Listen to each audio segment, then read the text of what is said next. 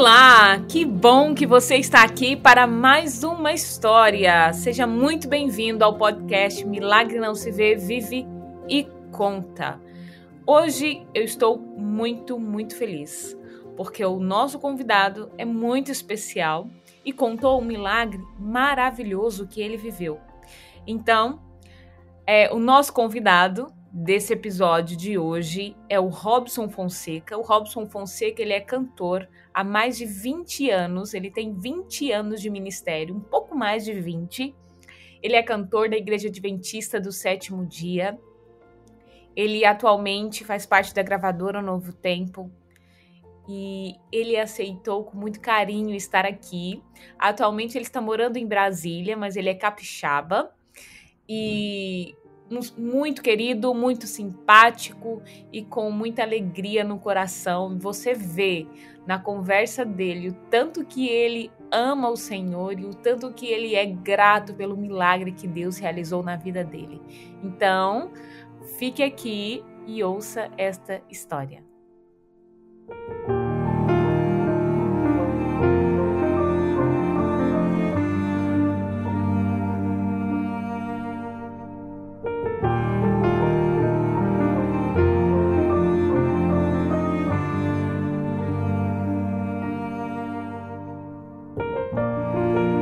Bem, Robson?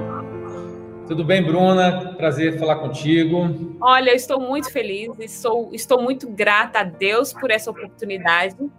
Eu, no momento de apresentação, eu falei que você tem 20 anos de ministério. Quantas bênçãos e quantos milagres você viveu durante todos esses anos. E muito, muito obrigada por participar desse canal. É um prazer todo meu, são muitos milagres e Deus ele tem dirigido a gente para um milagre a cada dia. Mas sempre tem aqueles que as pessoas mais gostam de ouvir e não se cansam de repetidas vezes ouvir falar. E eu acho que é desse testemunho especial que Deus fez na minha vida que você vai querer falar. Né? Amém, que bom. Então conta pra gente, a gente está ansioso para ouvir o seu, seu testemunho. Bruna, eu sempre, minha família, é, no momento eu estou aqui de férias no Espírito Santo, é, uma casa alugada em frente à casa dos meus pais. A minha família, desde quando eu era pequeno, meu pai, ele sempre ensinou a gente a acreditar muito em Deus. Uma vez, no culto de domingo, fomos para a igreja, quando voltamos, a casa tinha sido arrombada e levaram geladeira, fogão, TV, levaram as roupas, a casa estava uma bagunça, minha mãe começou a chorar, minhas irmãs é, meu pai orou e falou assim: fiquem tranquilos, vamos orar. Oraram, papai orou, mamãe orou, falamos amém. No dia seguinte, às seis da manhã, a polícia bateu na nossa porta e falou: seu Mário, achamos tudo que foi roubado da sua casa que o senhor registrou BO. Amém. Eu tinha só seis anos de idade quando eu vi isso acontecer. Então, eu sempre acreditei muito em milagres. E na minha vida, é, quando eu vivi sete anos de ministério, Deus separou uma situação muito interessante para fortalecer a minha vida, a minha confiança nele. Eu digo sempre, eu, me, eu sempre, como adventista de terceira geração, um cristão que, vi, que vive no seu relacionamento na igreja há, há muito tempo, que o pai é da mesma religião, que o avô é da mesma religião, eu reclamava muitas vezes, né, no, sentado no banco da igreja, quando eu via alguém dar um testemunho e falava algo maravilhoso e miraculoso, e eu falava, poxa, nasci na igreja, mas não tem nenhum testemunho para contar. Esse testemunho que eu vou contar, ele, quando Deus me deu, eu falei, Deus, não podia ter sido um pouquinho menos? Porque foi bem difícil viver, uma história muito ruim de viver, mas muito boa de contar. O ano foi 2007, eu estava com sete anos de ministério, eu fui fazer um culto de gratidão pelos sete anos de ministério no Amazonas, gravei um DVD, um DVD custou muito caro, eu consegui doações, mas não consegui tudo. Ao final da gravação, voltamos para a nossa casa, eu e minha esposa, estávamos recém-casados, apenas três meses de casados, quando gravei o DVD Missão Amazônia, e recebi um convite para cantar na Flórida, nos Estados Unidos. Eu pensei, nossa, eu recebi um convite para cantar nos Estados Unidos, eu estou devendo dinheiro do, do DVD, é uma oportunidade de eu fazer dinheiro em dólar nos Estados Unidos, conseguir pagar esse DVD. Uhum. E minha questão. Aceitei o convite para ir para a Flórida e pedi a eles para comprar passagem de ida num dia e a volta depois de 15 dias. Certo. E aproveitei para fazer uma turnê nos Estados Unidos. Uhum. Então, o mês era o mês de outubro de 2007.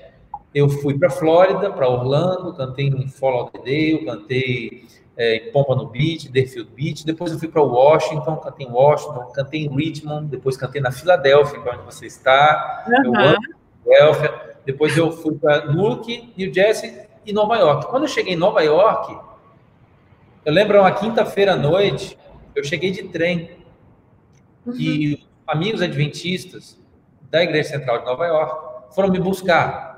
E ao chegar lá, me pegaram e falaram: vamos comer. E eu estava no final de uma turnê com a bolsa tipo a sacoleiro do Paraguai, bem grande, cheia de presentes, e o dinheiro da turnê, das vendas, de doações, está tudo lá dentro de um agasalho no final da mala, lá no fundo. Eu virei para esses amigos e falei, tá bom, vamos comer em algum lugar. Chegamos na Piola, eles estacionaram na rua de trás e eu falei assim, vem cá, vocês não vão estacionar esse carro no estacionamento pago, não? Eles olharam para mim e falaram assim, Rapaz, você não está no Brasil, você está em Nova York. Aqui não acontece na nada. América. Eu falei, mas gente, a minha bolsa com todo o meu dinheiro, com todas as minhas coisas, com tudo está aqui. Eles falaram, não se preocupe, você está nos Estados Unidos. Aqui não é igual ao Brasil. Eu peguei o meu passaporte, porque eu, eu, sou brasileiro, brasileiro não desiste nunca. Eu peguei meu passaporte, levei comigo, porque a coisa mais importante quando você está fora do seu país é levar, é seu documento junto de si. E fomos comer a pizza. Quando voltamos, o vidro do carro estava quebrado e haviam levado a bolsa com tudo e eu fiquei desesperado naquele momento. E os amigos falaram: não é possível que isso está acontecendo. Eu olhei para eles, chateado com eles, falei: olha, vamos orar. Vamos orar, porque eu creio num Deus que pode trazer essa bolsa de volta. Eles falaram: por que você não orou antes? Eu falei: olha, vocês falaram que era tranquilo. Vamos lá, vamos orar. Oramos ali e ligamos para a polícia, notificamos que havia, havia sido roubado. A polícia lá demorou mais de 50 minutos para chegar no local, é, demorou para registrar. O que, que eu pensei? Faltavam cinco dias para voltar para o Brasil. Uhum. É, hoje eles não acharam nada, a polícia não vai encontrar, mas amanhã eles vão achar. Então, vou orar e jejuar com esse objetivo, para que Deus faça a pessoa que levou devolver, ou a polícia encontre. Jejuei o primeiro dia, ligamos para a polícia e nada. Resultado: dois dias, três dias, quatro dias de jejum, cinco dias de jejum, acreditando que Deus estava me testando. Eu jejuava porque eu pensava assim: Deus está me testando. Ele quer saber até quando eu vou jejuar. Eu vou jejuar até essa bolsa aparecer.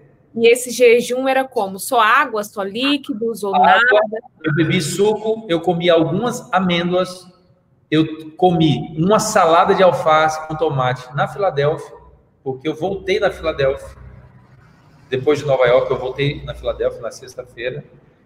Mas não, tomei café, não almocei, não jantei.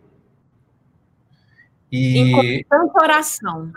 Constante oração, choro vergonha. Lembra que eu estava recém-casado, coloquei minha esposa numa dívida enorme, queria que o dinheiro daquela bolsa voltasse para eu poder falar: ó, sou músico, voltei, trabalhei, olha só como Deus abençoou, vamos pagar aqui boa parte do que nós devemos. E eu vou lá e acontece um negócio desse. Quando eu faltava poucas horas para pegar o voo voltando para o Brasil, eu liguei para a polícia e falei: agora a gente vai achar. Deus só estava esperando esse momento mas não acharam a bolsa. Voltei para o Brasil e no avião reclamei com Deus, blasfemei muito, falando: Deus, o Senhor me fez passar vergonha, o Senhor me trouxe para cá, volto para o Brasil com as mãos abanando, não vou ter como pagar. Os, os, que, os que estão precisando receber vão falar que eu inventei essa história, que eu sou um caloteiro. Minha esposa vai falar: olha só que. É, porque você falar que foi roubado nos Estados Unidos, né? É, não, não é uma coisa assim normal. As pessoas não acreditam muito, mas acontece. E com mais frequência do que as pessoas pensam. Pois é.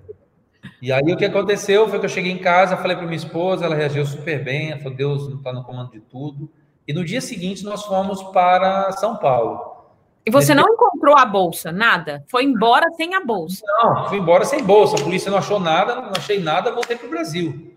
Chateado porque perdi muita coisa lá. É... Imaginei, nunca mais volto nesse país. É... O que aconteceu foi que cheguei no Brasil, falei, agora eu quero comer, me dê comida, que eu quero comer tudo que tiver direito. Jejum não adiantou nada, Deus não atendeu minhas orações, não, eu entendi tudo errado, vamos comer. Comemos e tal.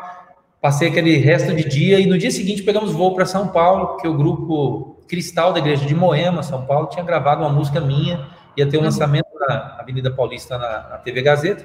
Cheguei lá, nesse dia, na hora do lançamento, passei mal, febre de 40 graus, e de lá fui para o hospital. Lá foi feito o exame, o médico disse: você está com apendicite, eu fui operado imediatamente. No dia seguinte, chega o médico bem cedo, às sete da manhã no meu quarto, e faz a seguinte pergunta: O que você comeu nos últimos dias? Eu falei, doutor, ontem eu cheguei de viagem, eu comi feijão, arroz, isso, isso, isso. Ele falou: Não, ó, tenta lembrar. O que você comeu nos últimos três, quatro, cinco dias? É importante para mim. Eu falei, doutor, eu não saberia, porque lembrar o que comeu, assim, é, é esquisita essa pergunta. Ninguém nunca tinha me feito, mas eu lembro por uma questão muito diferente que aconteceu na minha vida. Eu estava nos Estados Unidos, roubaram a minha bolsa, isso foi há seis dias atrás. Uhum. Então, nos últimos seis dias, eu jejuei cinco dias e só comi ontem. Eu vou explicar. A, a minha situação ela foi um roubo de uma bolsa. Eu acredito em Deus que ele pode responder uma oração, mas ele não respondeu como eu imaginava. Eu estava jejuando porque eu queria que aquela bolsa voltasse. Eu estava orando por isso. Uhum. O médico olhou para mim e falou: Eu não acredito em Deus como você acredita, mas eu preciso te dizer que o fato de você ter comido menos foi o que salvou a sua vida. O seu apêndice estava podre até a base. Você tem um esposo enfermeiro, você pode perguntar para ele, que é uma coisa muito importante na área de, de, de, saúde, os profissionais sabem. O apêndice é como um dedo indicador no final do intestino. Quando ele supura, quando ele rompe, é, ele, o médico abre, ele vê que a ponta está podre, ele imagina que tem um dia de apêndice supurado. Quando está podre até a metade, ele entende que tem entre um e três dias. Ele falou que o meu estava podre até a base, que não dava para dar os pontos. Ou seja, mais de três dias que ele não poderia precisar quantos? Poderiam ser cinco, seis, sete, oito, ele não sabe quantos dias. Foi e um ele, milagre mesmo. Ele falou assim: o fato de você ter comido menos foi o que salvou a sua vida. Você poderia ter uma infecção generalizada, a, a comida se espalhar dentro da cavidade abdominal estéreo e infeccionando órgão por órgão, e você poderia ter morrido em 15 minutos. Impressionante. E eu dei glórias a Deus, chorei, me emocionei. Deus, muito obrigado, abençoe aquele ladrão, que ele prospere, que tudo que ele tocar prospere, que ele seja muito feliz, porque se ele não tivesse me roubado, eu não estaria vivo agora. Você não teria jejuado, você não teria comido menos. Pelo teria... contrário, Robson, você teria comido mais, porque você estava em viagem, irmãos os irmãos gostam de agradar e faz e leva no restaurante. Aqui nos Estados Unidos quer comer tudo, de, de, um pouco de tudo. Não, eu fiquei hospedado na casa do Edson, da igreja de Nova York. Pergunta para ele como ele se sentiu ofendido por me oferecer comida todos os dias e eu não comer. Eu falar para ele que ele estava jejuando, ele falou: Mas que jejum longo é esse? Você não vai comer nunca. Não, estou jejuando por causa da bolsa. Ele não entendia. Então, ali no hospital, naquele momento, eu agradeci a Deus um dia, dois dias, três dias. O médico liberou a comida e essa comida começou a se espalhar dentro de mim de novo, porque o médico fechou o apêndice, mas havia um, uma fístula no intestino, havia um buraquinho e a comida estava se espalhando dentro de mim. Quando o médico viu que o curativo estava, estava com um aspecto estranho, ele mandou abrir alguns pontos e naquele, naquela abertura da cirurgia durante 10 dias. O enfermeiro precisava ir lá no meu quarto e apertar minha barriga para poder espremer, para tirar tudo que eu comi por aquela abertura da cirurgia. E depois desses 10 dias eu tive que passar por uma, uma, um tratamento tomando soro, um líquido parenteral, durante 12, 13 dias.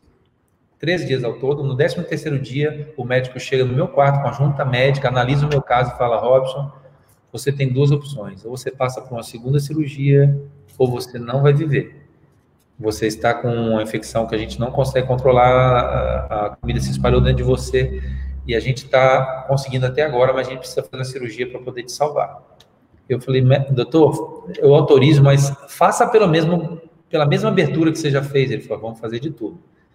Fui para a mesa de cirurgia e passei por uma laparotomia de 23 pontos. Quando eu voltei com aquela barriga toda grampeada, com a bolsa de ileostomia do lado, eu fiquei desesperado, entrei em depressão profunda. Não queria receber visita de ninguém e achava que aquilo era uma grande, uma coisa horrível na minha vida, porque eu só estava seis meses casado, minha esposa nunca tinha entrado no hospital, não sei quando ela nasceu, e ela estava comigo, seis anos de, de, casa, de seis meses de casado comigo, cuidando de mim. Aquilo era constrangedor, porque nós namoramos, noivamos e casamos em sete meses, tivemos um namoro muito curto, então a gente casou para namorar. A gente casou para namorar. E no período de início de casamento, viver uma crise dessa, primeiro eu coloco ela numa dívida, depois eu entro num problema de cirurgia seríssimo. Que prova, Robson. Que prova. Aí um amigo meu me visita. Ele pede para visitar, insiste. Eu falei, não quero receber ninguém, nem minha mãe, nem meu pai, nenhum familiar. E assim, Bruna, ele insistiu muito. Eu autorizei. Ele chegou com a filha dele, pediu autorização para fazer um culto comigo. Uhum. A filha dele cantou uma música para mim. Enquanto ela cantou, eu chorei a música toda. No final, ela, o pai dela, né, o meu amigo, orou comigo. E depois da oração, Deus tirou aquela depressão da minha cabeça, aquela música Amém. me fez chorar, eu fiquei aliviado. E esse amigo, Marco Gomes, fala para mim assim: Robson, eu vim aqui para pedir a você que me autorize a fazer algo que Deus me chamou para fazer. Eu perguntei ao médico lá fora quanto tempo você vai ficar sem poder cantar. E ele disse que vai ter que ficar quatro meses quatro meses sem poder cantar, sem poder vender seus CDs e sem como pagar as suas contas. Como que vai ser? Eu falei, não sei, Marco, mas Deus proverá. Sabe aquele Deus proverá falado da boca para fora? Não sabia o que ia acontecer. Acreditava que Deus podia fazer, mas estava tudo muito distante. Naquele momento, ele vira para mim, então, Robson, se você me permitir, eu proponho pagar todas as suas contas durante os quatro próximos meses. Amém, Rosa. A hora que ele falou aquilo, eu olhei para ele e falei: Eu permito. eu permito, eu permito. Amém. Eu, eu chorei bastante, porque o que aquele homem fez durante quatro meses, depois eu vi, eu, eu e minha esposa contamos, ele pagou cartão de crédito, ele pagou as, as dívidas imediatas do DVD, os profissionais, os músicos que eu precisava pagar ele pagou o nosso aluguel, ele pagou todas as nossas contas durante quatro meses. E o que ele fez de doação durante esses quatro meses equivalem a três vezes mais do que tinha dentro daquela bolsa que foi roubada. Amém, lá em... amém. Glória a Deus, Robson. Que bênção. Esse, esse é o Deus que as pessoas que assistem o seu canal vieram buscar. É o Deus que abre o mar vermelho na nossa vida hoje. Se a gente simplesmente se entregar nas mãos dele. Eu não digo confiar, é se entregar, porque muitas vezes você, você se joga querendo algo em troca e Deus vê a sua imperfeição, a sua incapacidade humana, mas ele te ama tanto e ele vê, filho, você vai receber uma grande bênção das minhas mãos, mesmo sem merecer, mas você vai receber uma grande bênção das minhas mãos. E de 2007 a 2014, eu passei por sete cirurgias. A minha questão piorou depois, a barriga, é, eu tive que passar depois dessa segunda cirurgia para uma reconstrução do trânsito intestinal. Meu depois o corpo rejeitava os pontos cirúrgicos e abria, os pontos cediam, e por muito tempo eu cantei com três camisetas. Eu voltei aos Estados Unidos para dar testemunho com essas camisetas brancas por baixo da camisa social, e muitas vezes eu tinha que terminar a apresentação e tirar essa camiseta ensopada de sangue, mesmo com curativo. E eu passei por sete anos sofrendo, até que um dia eu aprendi com Deus a orar da maneira certa. Eu eu estava pedindo a Deus a cura. Senhor, eu quero a cura completa, eu quero que o Senhor me cure, não quero mais viver com essa camiseta aqui, por baixo da camisa, ali, ir para a igreja e passar esse constrangimento. Eu orei a Deus assim, eu aprendi a orar assim, Deus, eu, eu não quero a cura mais, eu quero a vida eterna. Eu, eu cansei de pedir o que é importante para mim. Eu quero o que é importante para o Senhor. Amém. Eu autorizo que o Senhor seja o Senhor da minha vida. Amém. Que o Senhor faça o que o Senhor quiser. E a sétima cirurgia, né, para ser perfeito, a sétima cirurgia foi uma grande bênção. A gente mudou de médico e conduzido de uma maneira no protocolo muito diferente. Tudo foi muito bem executado e Deus me curou plenamente. E eu viajei várias vezes para os Estados Unidos, para a Europa, para o Japão, para qualquer lugar do Brasil, não mais como um cantor para cantar, mas sim como um testemunho vivo, né? E uma contemplação viva do que é Romanos 8, 18, que diz: as dores e o sofrimento desse mundo não se comparam à glória que há de ser revelada em nós. Então, Deus me deu esse testemunho e esse testemunho ele é muito especial na minha vida, na vida da minha família e na vida de muitas pessoas que Amém. acreditam que o sonho de Deus é maior, graças a, a essa situação que, que a gente viveu. Amém.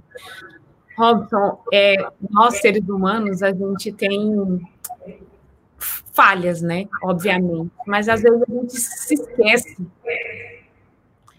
É, por isso mais o canal, sabe? Porque a gente tem que lembrar que Deus foi bom para a gente. A gente precisa lembrar.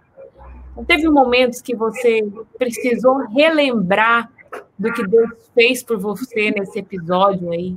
Teve momentos que você estava vacilando assim, opa, peraí, eu tenho um Deus que cuidou de mim, mesmo sem eu merecer, um Deus que ele me poupou a minha vida e depois cuidou de todas as minhas necessidades materiais. Então, além dele poupar a sua vida, ele cuidou das suas necessidades materiais.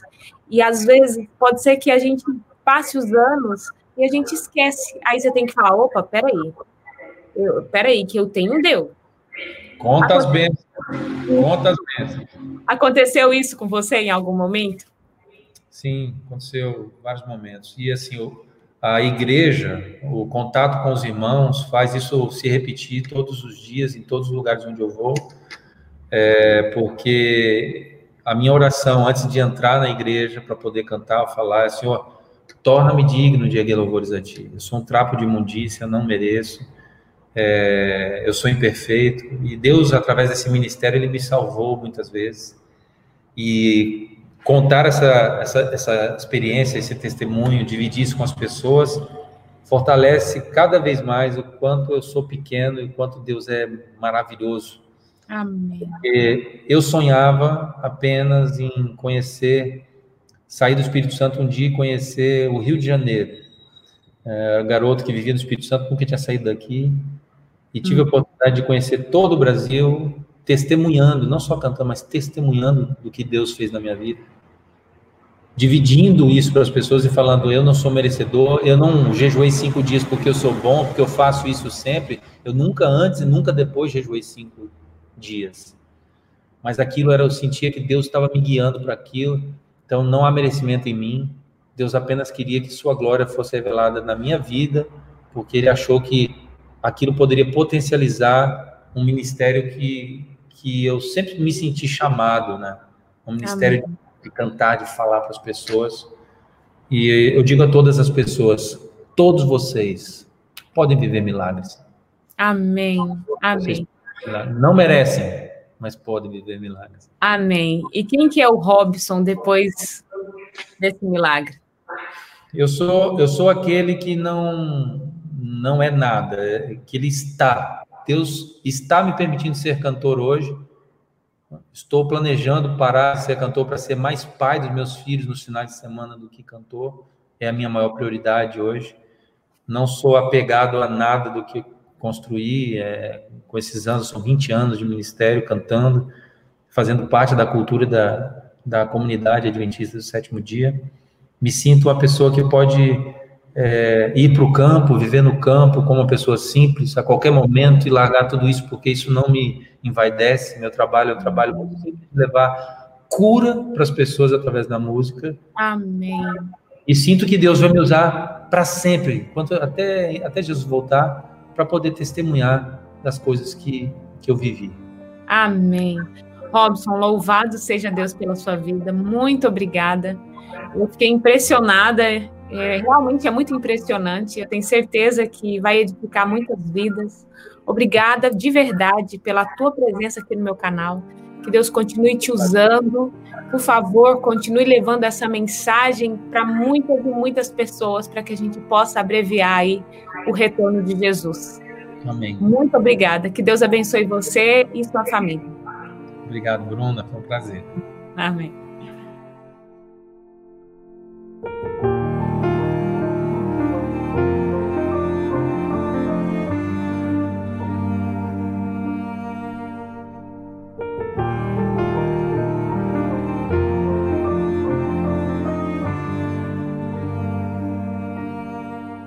E aí, gostou dessa história? Então compartilhe o link com seus amigos. E se você ficou curioso para conhecer o nosso convidado, nós também temos um canal no YouTube.